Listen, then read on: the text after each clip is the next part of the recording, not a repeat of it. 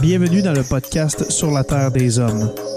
Pour profiter au maximum de l'expérience du podcast, prenez quelques minutes pour aimer notre page Facebook. Vous pouvez aussi nous suivre sur Twitter au Sur la Terre des Hommes podcast et sur Instagram au Sur la Terre des Hommes podcast. Si vous possédez un iPhone, prenez une minute pour nous laisser un avis. Ainsi, vous allez faire grimper le podcast dans le moteur de recherche. Finalement, si vous voulez encourager Sur la Terre des Hommes et obtenir des épisodes exclusifs, vous pouvez contribuer monétairement sur la plateforme patreon.com. P-A-T-R-E-O-N.com. Recherchez sur la Terre des Hommes et pour seulement 2 par mois, vous y aurez droit. Le podcast peut désormais débuter. Bienvenue sur la Terre des Hommes.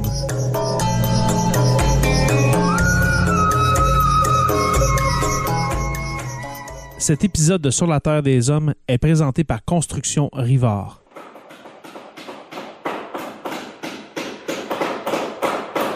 La rénovation et la construction, ça passe par la science du bâtiment et de vraies maisons éco-énergétiques.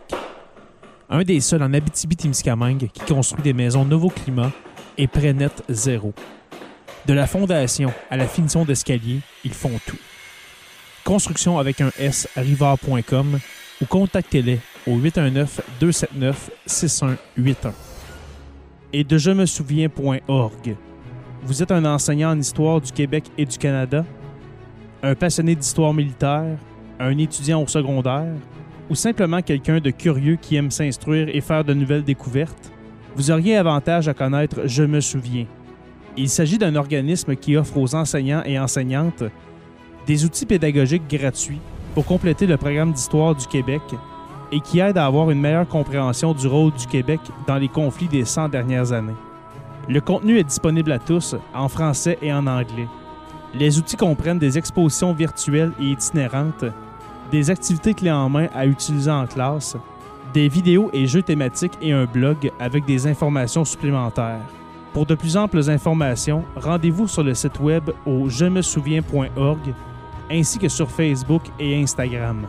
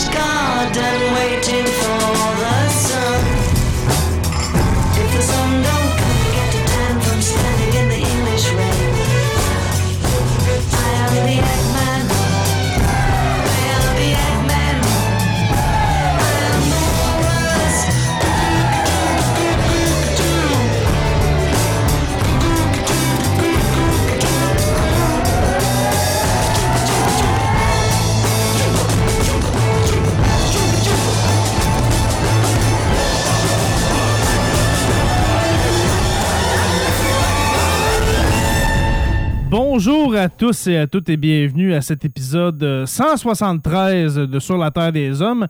Un premier épisode en, en quasiment près d'un mois, euh, je, je vous dirais. Et puis pour l'occasion, je reçois Anthony, Anthony Pomerleau euh, Paumé. Euh, mon cher Anthony, comment vas-tu? Je vais très bien, et toi, Jérémy? Ben, comme je te disais avant d'enregistrer, j'ai quelques symptômes covidiens, mais ça devrait, ça devrait aller. C'est pas trop perceptible à l'oreille. Non, mais c'est ça, un petit mal de gorge, un- une petite fièvre, mais euh, ça, ça sent dur, je te dirais. J'ai pas passé de test, mais euh, comme on en a jasé, peut-être que euh, demain, incessamment, je vais, je vais prendre un rendez-vous pour ce dit test. Mais toi, toi, comment vas-tu, mon cher? Ça fait longtemps qu'on t'a pas, pas entendu dans Sur la Terre des Hommes.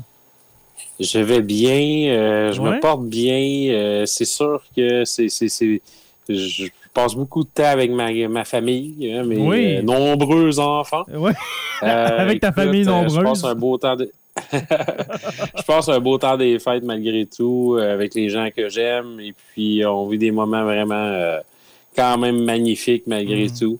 Et puis euh, ça va, ça se passe bien. Ça se passe bien par les tacos malgré euh, ce qu'on entend, les Ouais. nouvelles qui sont moins euh, rassurantes, comme on pourrait dire. Ouais.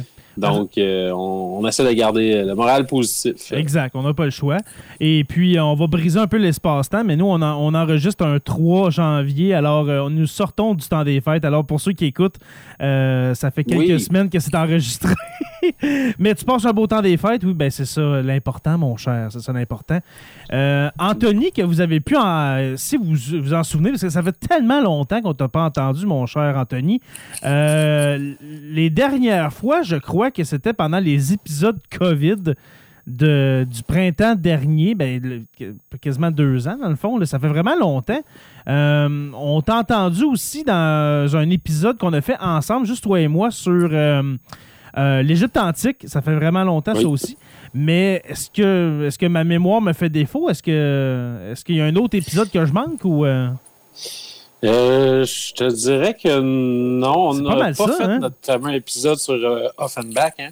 Non, finalement, on l'a pas fait. C'était dans les plans de faire un, un épisode Exact. pour les, euh, pour les euh, 25, 30 ans. C'était 30 ans du décès de, de Jerry, Ouais, Jerry Boulet. de Jerry. Ouais. Puis je pense que par la suite, là, ça n'a pas radonné. Oui, ça fait longtemps que je n'ai pas fait de podcast. Mm. J'ai retrouvé un micro là, ici à, à la radio locale là, au Témiscamingue. Oui, comme euh, moi, ouais, À, tout- euh, à tous les vendredis, comme toi, ouais, avec les chroniques. ouais. Euh, ça fait du bien quand même là, euh, d'aller faire ça. Ça dérouille un peu, je dirais. Ouais. C'est- quand même en direct. là. C'est pas. Ouais, c'est ça. Toi tu, les, toi, tu les fais en direct, hein? À Oui, ben, j'aime ça. J'aime, j'aime vraiment le trip d'aller faire ça en direct. Je rentre, euh, je fais ma chronique, puis euh, dès qu'il Mhm. part la toune, je fais un, fils- euh, un je peux dire un coup de bump à Simon en lui disant Ciao, mon chum, on s'en. Et j'écoute trop plus souvent qu'autrement la chanson dans l'auto en m'en allant travailler. Donc, non, ouais, j'ai, bien, du- du plaisir aussi avec ce, ce Mhm. petit projet-là. Fait que, puis là, bon, on s'était parlé en privé. Mhm. Euh, pour notre sujet de ce soir. Donc, euh, on pouvait pas, je ne pouvais pas manquer ce rendez-vous. Non, vraiment pas. Et puis, en plus, que c'est toi que je voulais pour ce, genre d'épisode-là. Et puis, quand tu m'as approché pour me, demander, Jay, est-ce que tu as vu la série Get Back sur Disney euh, dans le fond, sur les Beatles, eh bien, je t'ai répondu oui, je viens de finir le premier épisode et puis euh, je m'enligne pour les autres. Eh bien, je peux te dire, mon cher Anthony, que j'ai terminé la série aujourd'hui même. Euh, c'est trois épisodes d'environ 2h30, 2h45 chacun. C'est du gros stock. Et puis, Ah, c'est près de 8 heures. Près de 8 heures. Ouais, de 8 stock. heures. C'est Ouais. incroyable. c'est vraiment, in- Incroyable. in- vraiment incroyable. Et puis, c'est certain que c'est pas. euh, comment je dirais ça? Il faut que tu sois un peu. Un, ben, faut que tu sois un fan des Beatles pour écouter ça. C'est pas, euh, c'est pas pour tout le monde. Euh, c'est pas un, un documentaire sur les Beatles. C'est vraiment c'est des, des, des extraits audio, des extraits vidéo. euh, dans le fond, de la création. C'est de la télé-réalité euh, de l'époque. Euh, C'est des caméras qui sont euh, oubliées au travers euh, d'artistes qui composent la musique. Je dirais, Ouais. si vous avez de l'intérêt envers la musique, et même si ce n'est pas en- nécessairement envers le groupe Les Beatles, parce que pour X, Y raison, ça vous moins moins. C'est quand même intéressant parce que on voit des processus de création à l'intérieur de ça, Mhm. assez incroyable. Et une euh, collaboration, je dirais là, ma foi, je pense que j'ai rarement vu sur pellicule ou euh, dans, dans ce que j'ai pu lire dans tout ce qui a trait à la musique une cohésion aussi forte en composition entre des musiciens qui respectaient leur niveau de musicien Exact. ouais. même s'ils ont tenté certains trucs, les, les- les Beatles, mais ils respectaient quand même leur niveau. Puis euh, il y a vraiment des, des- des choses très, très intéressantes qu'on a découvert au travers de cette série-là. Mm, vraiment. Et puis moi, ça ça m'a un peu, euh, co- comment je dirais ça, ça m'a un peu consolé sur la fin des Beatles, je dirais. Mhm. Cette série-là, parce qu'on on a entendu toutes sortes de choses, que, c'est de la, que c'était de la faute à Yoko Ono s'il y avait eu la séparation du groupe. Euh, moi, jusqu'à jusqu'à il y a une semaine, j'étais encore convaincu que c'était ça. Mais on se rend compte, je ne volerai pas de punch, là, parce que les Beatles, ça fait 50 ans qu'ils sont séparés. Euh, Mais on voit vraiment que c'était dans la normalité des choses, le- le- dans le fond, la séparation du groupe. Euh, on voit quatre, euh, quatre jeunes hommes, hein, début fin vingtaine, début trentaine. Euh, quatre hommes. C'est ce qui est le plus incroyable. Ouais. C'est ce qui est le plus incroyable dans tout ça, Jérémy, Ouais, c'est qu'ils ont fait ça dans leur vingtaine. exact. Ouais. T'es de encore presque un adolescent de nos jours dans la vingtaine. C'est ça, ouais. Mais tu vois, avec, leur style d'humour, la manière qu'ils communiquent, tu vois qu'ils ont encore un esprit adolescent. hein. Moi, Oui. moi, j'avais, moi, j'avais l'impression que, par exemple, si je prends euh, John Lennon, j'avais l'impression que John Lennon, euh, tu sais, comme on dit, il n'y avait pas autant de fun que quand il avait, mettons, euh, 23, 24 ans. Mais tu le vois à 30 ans, là, faire, faire des faces drôles à caméra, faire des jokes euh, tu sais, qui se racontent pas en, en podcast, aller, aller voir euh, la, la série. Mais Ah oui, c'est tellement drôle, c'est tellement drôle. Et puis, comme tu as dit, on voit une cohésion de création. On voit le processus créatif d'un album. Et puis, euh, que je rappelle que c'est l'album Let It Be. Euh, dans le fond, c'était un projet de quelques semaines maximum, hein, deux, trois semaines pour euh, créer, pour Mhm. pratiquer les tunes et puis finalement les Mhm. présenter. Euh, c'est vraiment. Qui n'était pas vraiment un projet d'album au départ. Ouais, c'était c'était quoi? Veux-tu nous raconter un peu l'histoire de Ben Let oui, ben dans le fond, on peut démarrer, on peut démarrer là-dessus. Ouais. Au départ, début janvier 1969, euh, tu sais, les Beatles, c'est plusieurs albums en sept ans, Ouais. environ là, quasiment deux à trois par année. Et puis, euh, on avait un projet pour eux, un projet télé. Euh, John Lennon avait passé à un show euh, des Rolling Stones qui s'appelait le Circus, je sais pas trop quoi là, Ouais, le- le Rolling Stone Circus, je pense. Le Rolling Stone Circus, exactement. Et, euh, et de là avait émergé là, une espèce d'idée de faire un, es- un- un retour des Beatles live à la télé. Mhm. Et euh, ça a été longtemps l'objectif de faire ce projet-là. Et puis, euh, dans la série, ce qu'on se rend compte, lorsqu'ils changent, ils partent de l'espèce de gros hangar dans lequel, où ce qu'on sentait qu'il y avait plus de tension, je dirais. Ouais, puis pas- Euh, c'était pas un environnement, comment je te dirais ça, c'était grand. Comme tu dis, c'est un hangar. C'est pas restreint. C'était froid, on dirait. très hein. froid. euh, vraiment pas. euh, Vraiment pas pour euh, encourager la création. C'est, moi, je me projetais Malgré dans un environnement il y a- comme il y a ça. Il y a certaines racines de tunes exceptionnelles qui y sont nées, mhm. mais on sentait plus de chaleur et, euh, de- dans, dans les studios, dans le fond, là, de Apple, qui se sont Ouais. improvisés, des studios, dans le fond, euh, qui, qui n'existaient pas. hein. Ils ont bâti la place un peu. Ouais. Et puis, euh, dans ce processus-là, éventuellement, le show de télé a pris le bord. Euh, il y a eu euh, le questionnement au niveau est-ce qu'on fait un album, on fait pas un album, etc. Et puis, est-ce qu'on fait un show avec des tunes qu'on a déjà écrites ou on compose des nouvelles chansons pour les présenter à un show? Mhm. Et ce qui a amené, dans le fond, amené l'idée d'un des, euh, des producteurs d'aller sur le toit du building Ouais. et puis de le faire là, le fameux concert, le rooftop de- du Apple Studio à Londres.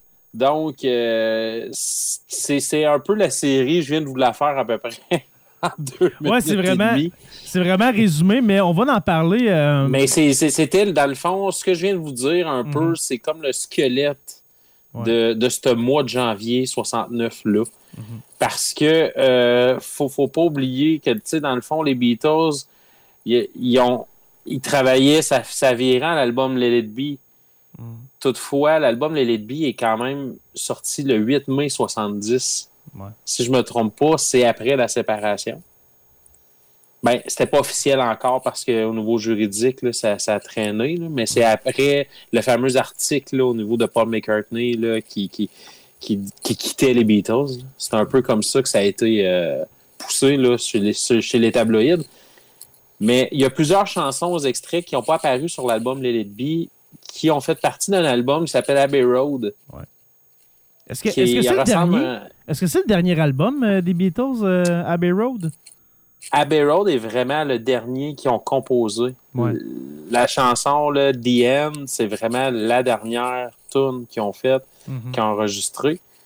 Euh, J'en parlerai un peu plus tard de cette chanson-là, si tu veux bien. Ouais. Mais ils ont comme, sont comme dépêchés à se dire Ouf, euh, on peut pas finir tout de suite là-dessus. Euh, Let It Be, il sonne vraiment comme un album de séparation. On l'a senti, Jay, dans, dans la série. Ah, c'est c'est incroyable. Puis c'était- juste pour terminer. C'est ça. Puis euh, juste pour terminer, terminer mon point de tantôt, c'est qu'on voit, on voit quatre euh, jeunes hommes, quatre hommes qui sont, on, on sent qu'ils sont rendus ailleurs dans leur vie. Euh, Oui. on, on le raconte un peu dans, dans, dans, dans- dans cette série documentaire-là que normalement, quand les Beatles enregistraient, ben, il n'y avait pas de blonde alentour, il n'y avait pas d'enfants. Mais on voit qu'à la fin du documentaire, quand on se prépare à aller faire le, le- le show du rooftop euh, des- du studio euh, Apple, euh, les quatre blondes sont là. Il y a la petite à, à- à Linda McCartney qui est là. Euh, on, on sent que sont rendus ailleurs, puis ils l'acceptent, veut, veut pas. On, on sent, on, on sent un, un- un John Lennon, justement, qui, qui a envie de partir avec, euh, avec euh, Yoko Ono, euh, partir à son compte. Il en parle un peu. Est-ce que tu l'as fini, la série, euh, Anthony? Oui, oui, tout à fait. Ouais. Euh, dans le fond, il en euh, parle- John, il en parle avait un peu, hein. Oui, il avait déjà un peu le pied en dehors. Ouais. Euh, il avait fait un show avec le Plastic Ono Band, entre autres à Toronto, qu'on peut trouver sur YouTube, là, où c'était accompagné de certains musiciens, dont Eric Clapton à l'époque. Donc, euh, oui, euh, tu c'était dans l'air.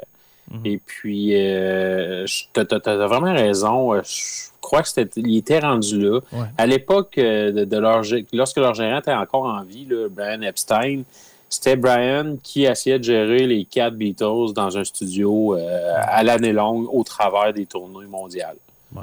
C'était, pas mal ça. C'est- c'est Et comme une puis là, il est figure, venu euh, un temps. C'est comme une figure paternelle, si on veut, là, de- de- des- Oui, tout à fait. Ouais. Et puis ça, ça a culminé à Sgt. Pepper's, Lonely Hearts Club Band. Il y a bien des gens qui disent hey, c'est à partir de Sgt. Pepper's que les Beatles sont devenus euh, ce qu'ils ce qu'ils sont devenus, etc.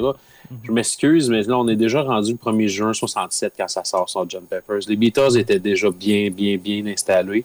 Euh, oui, il y avait un tournée peut-être avec l'album Revolver, euh, le- mais regarde, peut-être qu'on pourrait prendre un certain temps tantôt pour peut-être faire un petit peu euh, un historique de tout ça. Ouais. Mais ce qui a amené à l'album de Beatles, l'album blanc, c'est la première fois où ils ont composé un peu par eux-mêmes à l'extérieur et ont ramené des tunes pour faire un album. Et puis Abbey Road est fait un peu de cette façon-là. C'est un peu là que je m'en allais tantôt. Ils se sont dépêchés à ramasser chacune des pièces. Que dans le fond, s'ils n'avaient pas fait l'album blanc puis ils n'avaient pas fait la- l'album Abbey Road, c'est pas des albums qui se sont assis pour composer. Il y avait déjà des compositions. Ouais. Mais ces chansons-là, ils auraient toutes retrouvées dans leur carrière solo par la suite, c'est clair. Puis celles qui n'ont pas fait la cote, puis qu'on peut entendre dans euh, la série, ont été des, euh, des chansons solo des carrières des gars d'après. On le voyait souvent quand la chanson a joué, ça, ce que je trouvais tellement intéressant là, pour un gars comme moi qui aime l'information. Euh, à chaque fois qu'il y avait une tune qui jouait, il mettait le titre avec le compositeur en dessous. Ouais. Fait que même quand il jammait du vieux euh, Elvis ou euh, n'importe quoi, il mettait vraiment le compositeur avec la chanson. Fait qu'il y avait certaines chansons, ce qu'on se dit, hey, les gars la travaillent ensemble, mais il a juste marqué Lennon en dessous. C'est pourquoi? C'est parce que Lennon, il l'a sorti dans sa carrière solo, celle-là. Parce que quand c'était avec les Beatles, c'est, chaque chanson de Lennon et McCartney était toujours une, une Lennon-McCartney. Donc, Get Back est une chanson de McCartney, est une Lennon-McCartney, etc. Donc, dans tout ça, on est, on est rendu là. Fait qu'on a vraiment des musiciens où, qui avait juste besoin de s'entourer puis faire des carrières solo, puis Ouais. ça allait marcher. Tu sais, tout, était, tout était placé à la rentrée des années 70 où ce que les concerts dans les stades commençaient. Euh, écoute, là, tous les ingrédients étaient en place pour qu'il y ait des carrières solo fulgurantes. Ça me fait penser, tu parlais de, de- de chansons, de, de compositions, peut-être de, des chansons écrites par d'autres compositeurs. Euh, ça me fait penser à la chanson Jealous Guy de, de Lennon. Mais dans- quand il la chante, c'est l'air de Jealous Guy, mais c'est d'autres paroles. Tu vois qu'elle n'est pas finie, la tune là. C'est même Mais pas les mêmes paroles. Moi, j'ai comme, aïe, aïe, OK, il y avait d'autres paroles avant les paroles de Jealous Guy. Là. C'était Euh, Get, Get Back, qui est une chanson Oui. engagée, Ouais, c'est vrai. euh, qui, qui a évolué vers euh, un une chanson un peu plus. euh, tu sais, qui parle de quelqu'un aux États-Unis. Bref, euh, Mm. c'est intéressant, là, vraiment, Vraiment. comment qu'on voit évoluer. Puis, tu sais, euh, il y a des bouts qu'on n'a pas, là, parce que, tu sais, maintenant, ils Ah, écrivent à main les paroles, puis là, une autre fois après, ils sont dactylographiés. C'est sûr qu'il y a eu d'autres travails qui étaient faits, soit par des associés qui sont là, qui pouvaient aider. J'ai l'impression qu'il y avait des gens qui participaient à ce que les gars aient euh, accès à tout pour pouvoir composer à cette vitesse-là, parce que c'est incroyable. C'est incroyable. Non, Écoute l'album Let It Be, puis tu te dis que ça a été fait en un mois, c'est incroyable. Même pas, même pas. Ça a été fait en, en 20 Même- jours. C'est c'est En 20 incroyable. jours. C'est incroyable, là. C'est- tu sais, c'est absolument vraiment que de nouveau créatif. Mhm. c'est très dur à accoter. Et euh, tu sais, c'est pas des gars genre qui euh, avaient un background, là, qui ont grandi puis ont fait leur solfège et Mhm. compagnie. Tu sais, c'est des, c'est des adolescents. Qui- Ouais, c'est des- comme toi et moi, quand nous avons euh, appris la guitare, on a commencé comme des, des, des, des, gr- des gratteux de guitare sur le bord du feu. euh, tu sais, c'est. euh, Oui. tu sais, par exemple, si on prend l'exemple de, de, de, de John Lennon, je crois qu'il s'est fait acheter une, une guitare par sa mère, c'est ça? Ça tente. Par sa tante, oui, par sa tante. Et puis, il a appris sur le Oui. tas comme, comme ça. Et puis, à un moment donné, euh, un jeune Paul McCartney de 15 ans est arrivé dans sa vie. Et puis, il a montré euh, plus, euh, plus de, de, de- de théorie, si on veut, euh, plus de, de manière de jouer avec une guitare. Et puis, euh, ça, ça commence de même avec les Quarrymen, hein, si je me souviens bien, euh, Anthony? Oui, oui, euh, dans le fond, les Quarrymen, la première mouture, le premier Ouais. groupe que John Lennon a formé, John, il a commencé, dans le fond, il a appris les accords du banjo. Oui, oui, Donc, c'est euh, c'est Paul McCartney qui a montré les vrais accords Mhm. sur une guitare. Il connaissait certains accords, mais surtout ceux-là du banjo. Mais il avait quand même une force créative. Un, il étudiait justement pour devenir là, euh, de quoi au niveau là, de- artistique. Là, on va parler peut-être plus de au niveau du dessin et ces, ces trucs-là. Ouais.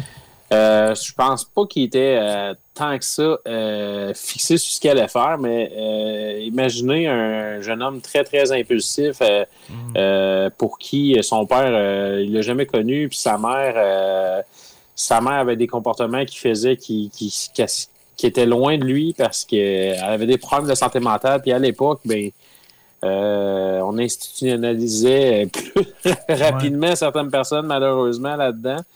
Euh, et puis, si vous avez la chance d'aller euh, où ce que vous pigez les films que vous, vous écoutez, d'aller chercher le film Nowhere Boy. C'est un excellent film.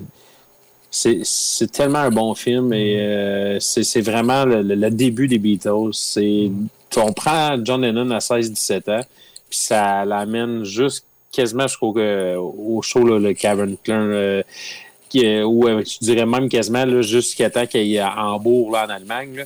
On était pas loin de cette mouture-là. là. Euh, tu sais, à Hambourg, là, Josh Harrison, il s'était fait jeter dehors parce qu'il était pas majeur, puis il jouait dans des bars là-bas. Ça a commencé tôt, là. Ouais, Il- c'est- oui, il est beaucoup plus jeune, Ouais. George, que les autres. Puis, euh, fait quoi, le Quarryman, euh, ben, il y a eu plusieurs autres noms pour faire finalement tomber les Beatles. Mhm. Et puis, euh, je dirais, là, le, ben, le premier album studio est arrivé en mars 63. Mhm. Mais écoute, mettons, là, il y en a eu deux en 63, il y en a eu deux en 64, deux en 65 Ça n'a aucun sens. Un en 66, un en 67, un en 68, deux en 69, puis un en 70, mais je dirais il y en a certains là-dedans, comme tu sais, Yellow Submarine, qui est Mhm. sorti en 69, c'était vraiment en lien avec le film. Fait qu'ils l'ont collé à la sortie du film, mais probablement que c'était composé avant. Puis sur Yellow Submarine, euh, un peu comme sur Magical Mystery Tour, il, il y avait des chansons qui étaient sur d'autres albums aussi, on s'entend. Mais c'est quand même plusieurs pièces qui ont Ah, été euh, sorties entre mars 63 et, on dirait, mettons, sorties et composées là, en étant là, assez safe. Là, on va dire entre mars 63 et septembre 69, on a euh, pas loin de- de- de- de- d'une quinzaine d'albums. C'est tellement, c'est tellement magistral comme, euh, comme, euh, comme carrière. que- 25 numéro 1. 25 Ouais, numéro 1 au top chart. ça n'a aucun sens. Et puis, tu sais, ça me fait penser à un jeune de 12-13 ans, là, aujourd'hui, qui, qui, euh, qui connaît, ben, qui, qui apprend à connaître les Beatles. Il, il doit se dire, hey, les Beatles, là, ça a duré 20-30 ans, leur carrière. Non, ça a duré même pas une dizaine d'années, même pas une décennie, là. Ça n'a aucun sens. vraiment. Ça n'a pas de sens. Euh, écoute, là, les, si on met ça en temps d'aujourd'hui, Mm. les Beatles se rencontrent à peu près en 2007-2008. Ouais. 2013 sortent leur premier album. Puis septembre 2019, c'est fini. Puis ils nous en sortent un euh, par surprise en mai 2020, Exactement. mais qui était déjà écrit depuis un an. Ça n'a aucun sens. Puis on C'est réussit à faire tout ça en dedans de 10 ans, puis ça devient le, un, tu sais, le groupe mythique de l'histoire. En effet. Puis tu sais, il aucun était pas tout seul. il était pas Ouais. tout seul. Il y avait des méchants gros groupes à l'époque. là. Excusez, là, Hey, mais... on parle des Stones, Les on Beatles, parle on parle des euh, Beatles, mais les Stones étaient là. Led Zeppelin était déjà commencé. ouais. Pink Floyd Pink était Floyd, sur le point ouais. de, de venir au monde. Genesis était sur le point de venir au monde. Mm. Euh, Elvis- écoute, il- là, euh, Elvis, Jimi euh, Hendrix, il était, de- il, était Ouais. presque décédé. Les Doors, Janis Joplin. Mm. Écoute, juste Woodstock 69, toute les, la, la brochette d'artistes, là, ça remplit toutes des stades du monde-là. C'est ça, Mais il y avait les Beatles au travers de ça. exactement. Puis s'il n'avait pas été là, les Beatles, autant que si Bob Dylan n'avait pas été là pour Lennon, si Elvis n'avait pas Ouais. été là pour Lennon, euh, on s'entend, là, ça aurait peut-être été différent, là, mais on pourrait toujours remonter à quelqu'un que s'il n'avait pas été là pour lui, puis etc. là. Mhm. Mais on prend. Je pense que les Beatles, ce qu'ils ont fait, c'est qu'ils ont touché tellement à tout dans leur euh, composition, euh, surtout vers la fin, quand ils ont commencé à apporter un peu de, du ciel. Si on prend la chanson Helter Skelter, Qui est comme un peu un début, un comme- début de death metal, si on veut. ouais, de heavy metal, De heavy- ouais, de euh, heavy un album metal, blanc ouais. qui a, qui a inspiré Charles Manson avec. euh, ça, on pourra en parler maintenant dans un épisode si ça t'intéresse. Mhm. Euh, Charles Manson, par rapport à lui, il croyait que Dieu avait f- donné comme euh, mandat aux Beatles de- d'écrire l'album blanc pour lui. Puis lui, c'était comme s'il fallait qu'il exécute ce qui était dit et fait dans l'album blanc. Puis le Helter Skelter, c'était comme l'événement là, où ce que, euh, lorsque les Noirs allaient prendre le contrôle des États-Unis, qu'il allait lui sortir des, il allait sortir de son bunker avec ses 200, son armée de 200 000 personnes pour euh, ramener la paix dans le monde. C'était ça le ah, Helter c'est- Skelter ouais. Pour Charles Manson. Tu sais, je suis pas sûr que les gars prenaient ça ben, ben au sérieux. Ils se l'ont sûrement fait compter par la suite que c'était Mhm. ça. Sur le coup, je suis pas certain que McCartney et compagnie étaient au courant qu'il y avait qu'il y avait quoi que ce soit à voir dans ces, euh, ces exécutions morbides-là qui sont passées avec la famille Manson. Mais on, on- est vraiment à une époque là, vraiment florissante là, de la pop culture. Là. On est en 67, euh, 68, 69, euh, la jeunesse, euh, les baby booms, etc. Fait que tu sais, d'être le band que tout le monde regarde, qu'il y a encore tout le monde aujourd'hui euh, qui que t'entends une tune ou t'entends parler d'eux, puis capable de, si on n'a pas entendu parler de ça, c'est peut-être parce qu'ils sont trop jeunes, mais il y a peut-être des chances qu'ils connaissent un air X, Y à quelque part qu'ils ont entendu à la radio maintenant, parce que ça joue quand même régulièrement une chanson des Beatles à la radio, dans les centres d'achat, euh, Ben, dans, les, euh, dans les films, dans, dans- dans la pop dans culture les d'aujourd'hui. films. Ben oui, tout à Ça, fait. t'as euh, totalement raison, même sur les réseaux sociaux, etc. Euh, Puis, tu sais, ils ont quand même continué à faire, surtout Paul McCartney, parce qu'il était très, très actif, même encore, là, avec ses tournées mondiales. Mm-hmm. J'ai eu la chance d'aller voir, puis, tu sais, c'était une immersion d'être de se penser vraiment comme étant un show des Beatles, veux, veux pas, tu as quand même un des quatre membres. là.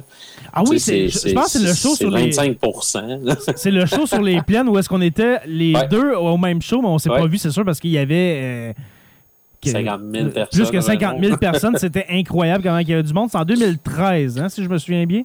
Hey, oui, exactement. Ah, ouais. Exactement. En 2013. Juillet 2013. Ouais, euh, tout de suite après les événements de, de Lac Mégantic, euh, où est-ce que. Agne- Exactement. Ouais, où est-ce que Paul McCartney, justement, sur scène, a dédié euh, une chanson pour euh, les, les gens de, de Lac Mégantic. C'est ça. On est allé au même show à Québec. Tout à fait. Ouais. Puis, tu sais, euh, ils nous avaient chanté des chansons, euh, des albums, là, autant de- des albums Hard Day's Night que Help puis Rubber Soul, qui sont. Mhm.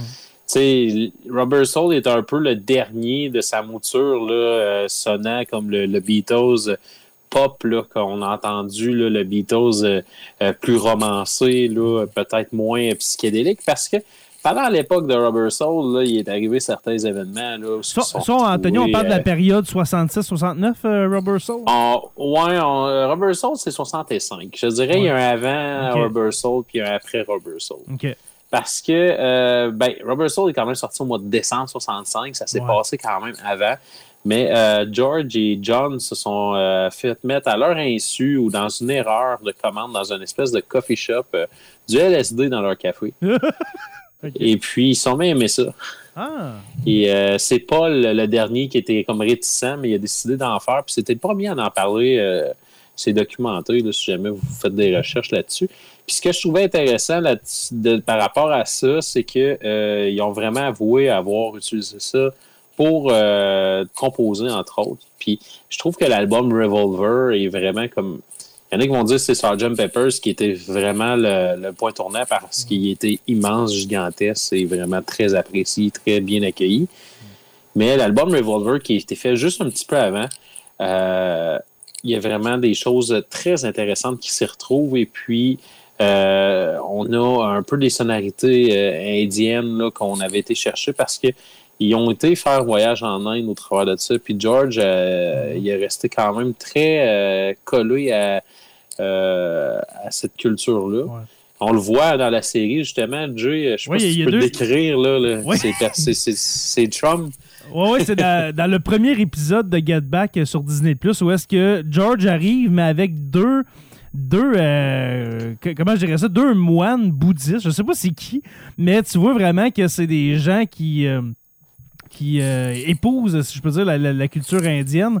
Euh, parce que comme tu dis, George a vraiment ce voyage en Inde là l'a vraiment marqué et est resté imprégné de, de- de cette culture là, comme tu as si bien dit. Euh, contrairement aux autres, hein, si, euh, si je me trompe pas, on dirait que les autres, oui, ont apprécié, mais George, lui, ça l'a changé sa vie. Euh, par, euh, justement, Ouais. comme tu as dit, euh, l'apparition de nouveaux instruments comme la zitar, euh, par exemple. Qui est- Ouais. Pour ceux qui se demandent c'est quoi une zitar, c'est comme une guitare, mais avec beaucoup plus de cordes. Ça fait une espèce de. Ben, tu sais, la musique traditionnelle indienne, le des, des- des petits sons comme ça, c'est une zitar. Euh, mais oui, c'est ça. Tout ça pour dire qu'il arrive au studio d'enregistrement avec deux de ses chums moines bouddhistes. Ou hindou, pas bouddhistes, mais je de- devrais-je Ouais. dire. Là. Ouais. Ben, tu- euh, écoute, euh, en 71, je crois, George Harrison est allé faire un show au Bangladesh. Il y avait 200 000 personnes. Ah, Et ouais. puis, euh, c'est Ravi Shankar qui, euh, qui, qui, qui- qui lui a montré comment jouer de cet instrument. Ouais. Et puis, euh, ça l'a inspiré. Là, on l'entend, entre autres, dans euh, Norwegian Wood, qui est sur Mhm. euh, Revolver. La deuxième. La 2. Le numéro 2 sur le 10. Je les ai, je les ai écoutés en 10 quand j'étais jeune. Ma soeur les avait toutes. Oui, ta Euh, sœur Amélie, qui est vraiment une fan finie des Beatles, euh, tout comme oui, toi. elle, Get Back, là, elle l'écoutait en une journée. Hein? Ok, elle a passé la journée à écouter ça. Ouais, elle a mordu. Là. Ok. Elle, elle s'est dit, Ah aujourd'hui, une je prends de finie. mes journées de retraite, puis je fais ça. Ouais. Puis elle a bien fait. Ouais, Je suis vraiment. bien content pour elle. Ouais, vraiment. Puis, euh, ce qui est fait que moi, j'ai été collé beaucoup à ça, euh, aux Beatles. euh, Mm-hmm. Une des grandes, grandes, grandes parties des connaissances que j'ai viennent de ma soeur, je dirais. Mhm. Puis par la suite, là, des documentaires, etc., là, comme ce qu'on vient d'avoir. là. Tu sais, j'avais vu des images qu'on pouvait tr- retrouver parce qu'il y avait... il y avait certains trucs qui avaient sorti justement quand il avait fait un espèce de rehearsal de Let It Be Naked. Euh, là, pff, j'essaie de me souvenir, quand même plusieurs années, il y avait eu quand même des images de l'enregistrement de l'album Be, puis il y avait euh, certaines parties où ce que, euh, on sentait plus de tension, mais on n'a pas eu une conversation, exemple, comme la conversation que George puis Paul ont euh, dans l'épisode 1, qui fait que George sac son camp. Oui, veux-tu nous raconter un peu l'histoire? Parce que moi, ça m'a- vraiment surpris. Et tu vois, George Harrison sacré son camp du premier studio d'enregistrement. Qu'est-ce qui se passe au juste pour que George parte de, de- de cette manière-là? Parce qu'il est vraiment en rogne. là. Il est vraiment hors Écoute, de lui. là. euh, McCartney, c'est, difficile à cacher. Là, euh, voulu quand même prendre beaucoup les rênes dans ce Ouais. projet-là. Il était très directif, euh, dans, entre autres dans la façon qu'il composait. Et puis, c'est plus une discussion là, qui, euh, qui a mal tourné au niveau de euh, ce que McCartney voulait avoir de George dans, s- au niveau guitare. Puis, George, dans le fond, comme si ce que George faisait, euh, il acceptait pas, il préférait le faire à la manière de Paul. Fait que George, il disait un peu, ben OK, je vais le faire comme tu veux l'avoir. Tu sais, Mhm. Il a comme commencé un peu à, à argumenter à ce niveau-là. Un peu passif-agressif. là. Ouais, tout à fait. Puis euh, maintenant, ben, avec cette tension-là, il y a eu d'autres discussions. Puis on sentait là, euh, dans le non-verbal de George là, qui, qui rongeait son frein. Puis Ouais. euh, maintenant, il s'est senti comme un peu à part. Parce que lui, il avait des. Il voulait proposer des trucs. Puis euh, les gars, quand même, quand lui composait ses chansons où il travaillait, les gars, quand même, venaient euh, autour de lui. Mais c'était surtout dans les moments de pause, genre, avant que John arrive le matin ou euh, pendant le dîner, ouais. genre euh, Ringo puis euh, George se retrouvent autour d'un piano puis ils composaient ses trucs. Puis, Mhm. tu sais, veut, veut pas, euh, on retrouve vers la fin des Beatles, dans les albums, des, des, des, des, des pièces de George Harrison, des bijoux, là. Je crois qu'il s'est senti vraiment étouffé dans, Mhm. dans, dans ce processus-là. Puis ce qu'on entendait peut-être justement à tort, c'est que c'était vraiment l'ego de John et de Paul Mhm. qui avait fait que ça s'était euh, séparé à ce point-là, mais c'est le contraire. Euh, George puis John, euh, Paul puis John, jusqu'à la fin, ils étaient vraiment alliés dans tout ça. Même Ben, s'ils moi- ont là- des- des- ils ont peut-être eu probablement des différents comme tout le monde. là. Il y a une Ouais. conversation qui, qui justement a été prise à leur insu euh, dans l'épisode 2, si je me trompe pas, Oui, dans, euh, intéressante. à l'heure- à l'heure d'un. euh, je pense euh, sur l'heure du dîner où est-ce qu'on a mis un Sur micro dîner, dans un centre de table, puis on les entend jaser que Paul McCartney Ouais. dit à, à- à John Lennon c'est toi le boss des Beatles, moi je suis comme Ouais. ton assistant, etc. Ouais. Mais moi, là, la croyance, la croyance voulant que la, séparation des Beatles, ça venait de la guerre d'ego entre John Lennon et Paul McCartney. Moi, j'ai cru ça jusqu'à dernièrement, là. Mais tu vois, le fun que Paul McCartney euh, et John Lennon ont dans la création, dans, les pratiques euh, pour, euh, l'album Let It tu vois, dans le fond, oui, il y a, eu des, c'est sûr qu'il y a eu des tensions. Dans, entre deux chums, il y, a, tout le temps des tensions à un. Mais dans Let It Be, tu vois que euh, John Lennon il est posé. Euh, Paul McCartney est très directif, oui, mais tu vois qu'ils ont du fun les deux ensemble. Tandis que tu vois un George Harrison, mis- pas, pas mis de côté, mais il, est, à part. Un Ringo Starr que lui, regarde, il n'y a rien qui le dérange vraiment. On, on vraiment il fait un- sa job. Ouais, il fait sa job, gars, puis regarde, donnez-moi une partition, euh, puis moi les faire. Mais tu vois un, un George Harrison frustré. De, Ouais. il, est- il sait qu'il y a un talent de compositeur, ce gars-là. Tantôt, tu parlais de. Excuse-moi, tu parlais de bijoux. Quand on parle à, quand on pense à, à Something, à Here Comes the Sun, euh, à While My Guitar Gently Weeps, euh, il y, en a plein. Il y en a plein de bijoux euh, Mhm. de George Harrison que, tu sais, ça- oui, ils ont été intégrés. Ben, pas toutes, là, mais je pense à Here Comes the Sun qui a été intégré. Mais les autres, que, tu sais, c'est ça. C'est des bijoux musicaux euh, incroyables. là. Puis George Harrison, il a une carrière euh, solo euh, très, très, très respectable. Et puis, euh, oui, il a composé des, des- des grandes, grandes tunes à l'époque des Beatles. Mais tu sais, regarde les Be, je pense que c'est un des seuls où ce que Ringo, il n'y a pas vraiment de chanson non plus. C'est vrai. Euh, il y en a peut-être une, par exemple. Je me demande si c'est sur lui euh, ou à Abbey Road, Octopus's Garden. Je pense que c'est sur Abbey Road, par contre. Mais tu sais, maintenant, on l'entend travailler sur Octopus's Garden, qui Ouais. est euh, une de ses dernières compositions qu'il a faites. Mais euh, non, on voit vraiment, je pense que John puis Paul, ensemble, cette espèce de cohésion-là, puis est intéressante aussi parce que euh, c'était un des premiers albums, je crois, où ce que, euh, Paul a travaillé le plus au piano dans ses compositions. C'est vrai. Puis moi, je, adepte de musique comme je suis, c'est une partie que j'ai vraiment trouvé intéressante pour voir qui qui joue la basse quand Paul joue du piano. Hein? Ouais. Et puis, euh, j'ai vu que ça s'échangeait pas mal, mais il s'échangeait pas la basse qui jouait sur l'autre côté, là, la basse euh, Hoffner, là, euh, marqué Ouais. Bassman dessus. C'est pas ça qui. Ils avaient une euh, strato, une espèce de une guitare, genre qui ressemblait à une euh, Fender Stratocaster, mais c'était comme une Bass Master, je crois.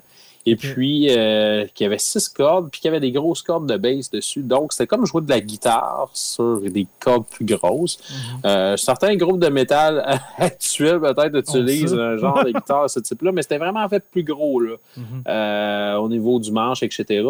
Et puis, euh, dans certaines chansons, c'est, entre autres, The Long and Winding Road, c'est John Lennon qui va jouer la bass. Mais il y a d'autres choses aussi qui viennent tirer mon attention. Je, je pense à Get Back, où ce que on pensait que c'est George Harrison qui était le lead guitar du groupe, mais George n'était pas là quand ils ont composé certaines parties de Get Back qui étaient parties parce qu'ils ont con- con- continué un petit peu même euh, Oui, sans lui. que. Et- fa- fallait qu'il continue, là, parce que le, le, le, le- show s'en venait. Non, non, là. ça pressait, là, ouais. ça pressait. Il- il- Ouais. Puis John, il était quasiment à dire on va s'engager Rick Clapton, puis ça va être réglé. Là. Maintenant, Exact, il ouais, dit il ça dit pas fort. Là. Ça, j'ai trouvé ça très, très, très délectable comme information, surtout quand on sait la suite des choses dans l'histoire. Mais euh, écoute, euh, je, je trouvais ça vraiment intéressant de voir que John Lennon, euh, il avait un aspect plus lead guitar justement sur le Be. C'est lui qui faisait des petits licks, des petits solos. Puis je me disais, tu sais, John, là, 10 ans avant, il a de la misère à aligner euh, deux accords en ligne. Exact. ouais. Tu sais, il est rendu qui fait des solos sur les tunes de McCartney, qui joue au piano. Écoute, là, on était, on était ailleurs, mais on a vu tout. Euh, une couple de gars sauter derrière le drum, dont Paul, qui est allé faire un tour qui est vraiment pas méchant au drum. Ouais, il est bon. Fait que, tu sais. euh, Même John Lennon, euh, ils n'ont ils ont pas enregistré la, la- la- la partie de John Lennon au drum à maner avant de commencer à enregistrer. Mon John Lennon dit Ouais. Ah, ben, aller faire du drum, moi, puis là, il fait une espèce de petit solo. Mais euh, ouais, mais c'est ça, Paul McCartney, là, au drum, il est quand même bon. là. Puis tout ça, tout ça, je crois, a basculé quand est arrivé Billy Preston. Ouais. Qui, le gars, avait joué dans l'ombre de notre. euh, ouais, euh, voyons comment il s'appelle, notre cher euh, Ray Charles. Oui, c'est vrai. Qui avait joué dans l'ombre de Ray Charles. Écoute, Billy qui est arrivé Un avec génie du piano. son electric piano. Ouais. Et puis, il a changé totalement la game. Puis, c'est ce qui a fait que le, le concert, je crois, sur le toit a été autant mythique. C'est qu'ils ont pu euh, se permettre d'a- d'ajouter un cinquième Beatles. Parce que leur composition était tellement élaborée qu'il y avait besoin de plus de musiciens que l'ensemble en tant que tel pour produire ce qu'ils voulaient avoir. Fait qu'ils ont été chercher le- la crème de la crème, comme on pourrait dire. Même que pendant la série, euh, je pense que c'est Jo- c'est John Lennon qui dit on devrait le prendre comme cinquième Beatles. Oui. Il, dit, euh, il, il dit sérieusement, là, il dit pas mal des jokes euh, tout le long de, la- tout le long de ce documentaire-là. Mais ça, Ouais. il est très sérieux. Euh, Billy euh, Preston, hein? Billy Preston? Ouais, Euh, il dit on devrait le prendre comme cinquième Beatles. Puis, euh, euh, sérieusement, allez voir cette, cette série documentaire-là. C'est un génie du piano, ce- cet homme-là. Il joue, ben, dans le fond, toutes les tunes au piano, c'est lui qui, qui les joue, à part Let It Be, où est-ce que c'est Paul. Mais Il est quand même là sur le Let It Be. oui, c'est vrai, il fait les espèces de, de, de solo piano, hein. Si on En veut. effet, puis euh, sinon, ben, ils ont baissé un petit peu son son, mais il est quand même là en background. Ouais. Fait Ah, que, non, ils, ils ont, ils ont travaillé parce qu'il y avait un bon producteur, John Glynn, qui était là, qui était justement attendu à Los Angeles euh, pour euh, la Oui. fin janvier. Ouais, C'est pour ça que ça pressait, entre autres. C'est qu'eux autres, ils avaient besoin du gars, là, le top, là. Mm. Puis ils ont été s'en chercher un, puis euh, écoute, là, euh, il y avait plusieurs choses qui amenaient dans cette conjoncture, qui, qui amenaient un rush, là, de faire ça en, en- en 20 jours. Mhm. Puis, tu sais, t'écoutes le documentaire, puis on dirait quand même que c'était fait sur plusieurs mois. C'est quasiment pas croyable C'est que c'était fait incroyable. en 20 jours, tout ça. Vraiment. Vraiment. Euh, Mon cher Anthony, euh, le, on, on arrive vers la fin de l'épisode parce que on a décidé, j'en ai, j'ai oublié d'en parler en début d'épisode, là, mais on veut en faire plusieurs hein, sur les Beatles Tout à fait. et au moins, au moins trois, tu sais, deux, trois épisodes. Alors moi, je te propose, mon, mon cher ami, d'arrêter ça Oui. là pour ce soir et puis Oui. on se garde du Oui. stock pour euh, notre prochain épisode sur les Beatles. Qu'est-ce que t'en dis? Ah, je suis totalement d'accord. On a tellement de choses qu'on n'a pas abordées. Euh, il y des a choses peut-être encore plus spécifiques qu'on pourrait apporter, là, tout dépendant de ce que euh, ce qu'on aura comme feedback aussi. Et n'hésitez pas à nous en dire. S'il y a des trucs Oui. que vous voulez qu'on a en savoir plus, euh, vous avez des questions, euh, apportez-nous ça. Nous, ça nous fera plaisir là, de- de- de- d'en parler, là, c'est clair. Là. Absolument, parce que dans, dans les prochains épisodes, dans, les, dans, dans- nos prochains épisodes sur les Beatles, ce que, ce que je veux euh, discuter avec toi, ben, c'est bien sûr euh, le show en tant que tel. Moi, j'aimerais consacrer un épisode à ça. Le show Oui, sur, euh, sur le toit, parce que la police, Oh ça mêle. Ah, c'est, le bordel total. Alors, on va parler de ça et puis euh, peut-être parler des après-carrières des, des, des quatre Beatles, euh, parce qu'il y a vraiment de- beaucoup de choses à dire là-dessus. En effet. Et puis, euh, si tu me permets, j'aimerais parler quand même un Oui. petit peu avant qu'on se quitte de, de- de- de ce qu'on va présenter à la fin là, comme chanson. Ça s'appelle euh, le medley dans euh, Abbey Road. Le medley est constitué de la, la- la chanson Golden Slumber, Carry That Weight et The End. Mhm. Puis enfin, il y avait une des premières tunes cachées de l'histoire avec Her Majesty. C'est quoi ça? Pourquoi je parle de ça? C'est que ce fameux medley-là, c'est un peu ce qui a bouclé la boucle de ce qu'est les Beatles. C'est probablement ce qui a été euh, enregistré et composé en dernier. Puis tu sais, ça se termine avec The End. Puis The End, elle, elle sonne. Si vous voulez entendre une tune qui sonne comme toutes les époques des Beatles en une tune, c'est cette chanson-là. Quand elle démarre, elle sonne comme une tune du début des années 60 des Beatles. Puis maintenant, quand les solos de guitare embarquent, là, on est vraiment rendu ailleurs. On est rendu vraiment dans un autre monde. Puis après ça, on en revient à la fin où ce que euh, les quatre voix ensemble nous, nous chantent euh, les belles paroles qui disent In the end, the love you take is equal to the love you make. Wow. Donc, euh, c'était comme genre, c'est comme ça que les Beatles ont voulu closer euh, ça. Et puis, je trouvais intéressant qu'on utilise ça comme close de chanson à l'émission. Oui. Alors, euh, merci beaucoup, mon cher Anthony. Je vais euh, justement ajouter ça au montage euh, incessamment. Alors, merci d'avoir pris une de tes soirées, mon cher, pour participer à Sur la Terre des Hommes. C'est très apprécié. Hey, ça me fait un grand plaisir, Jérémy. Je crois que je vais avoir quand même certaines dispos euh, prochainement en plus. Donc, on pourra s'amuser à faire d'autres épisodes, c'est clair. Super.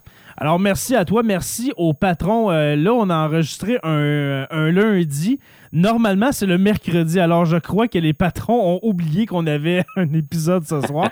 Mais merci aux patrons de nous soutenir. Merci aux abonnés de suivre Sur la Terre des Hommes. Nous sommes disponibles sur Apple Podcasts, Spotify, Google Podcasts et YouTube au Sur la Terre des Hommes podcast. Merci à nos patrons, les curieux, stagiaires, historiens, érudits, euh, les orateurs, construction avec un S, Rivard de Rouen-Noranda. Et puis, je me souviens.org, qui est dirigé de main de maître par Alexandrine et Marina. Alors, euh, merci à, à vous trois, dans le fond. Merci à Construction S et puis à, à je me souviens.org. Euh, je vous invite à, re- à rejoindre, oui, la page Facebook euh, Sur la Terre des Hommes podcast et Sur la Terre des Hommes, la communauté pour venir euh, discuter avec nous. Je vous invite aussi à aller, euh, visiter notre site, euh, le sur la terre des hommes podcast.ca. Alors, euh, sur la terre des hommes podcast en un seul mot.ca, afin de retrouver tous nos épisodes et autres contenus. Sur la Terre des Hommes est une présentation des éditions Derniers mots. N'oubliez pas qu'à tous les jours, nous écrivons l'histoire et on se revoit la semaine prochaine pour un autre épisode de Sur la Terre des Hommes.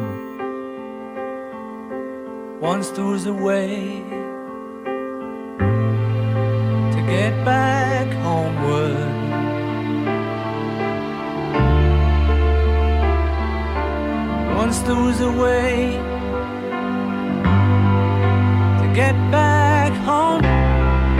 Sleep, pretty darling, do not cry. And I will sing a lullaby.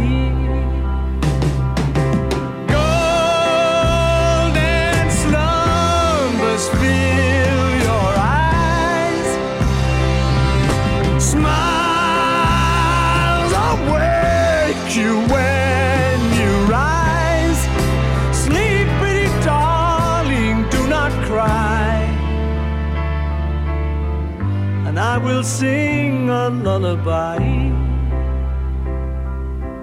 Once there was a way to get back homeward.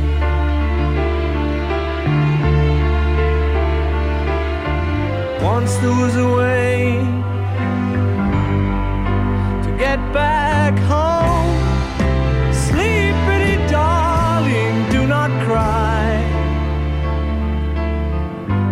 we'll sing a lullaby.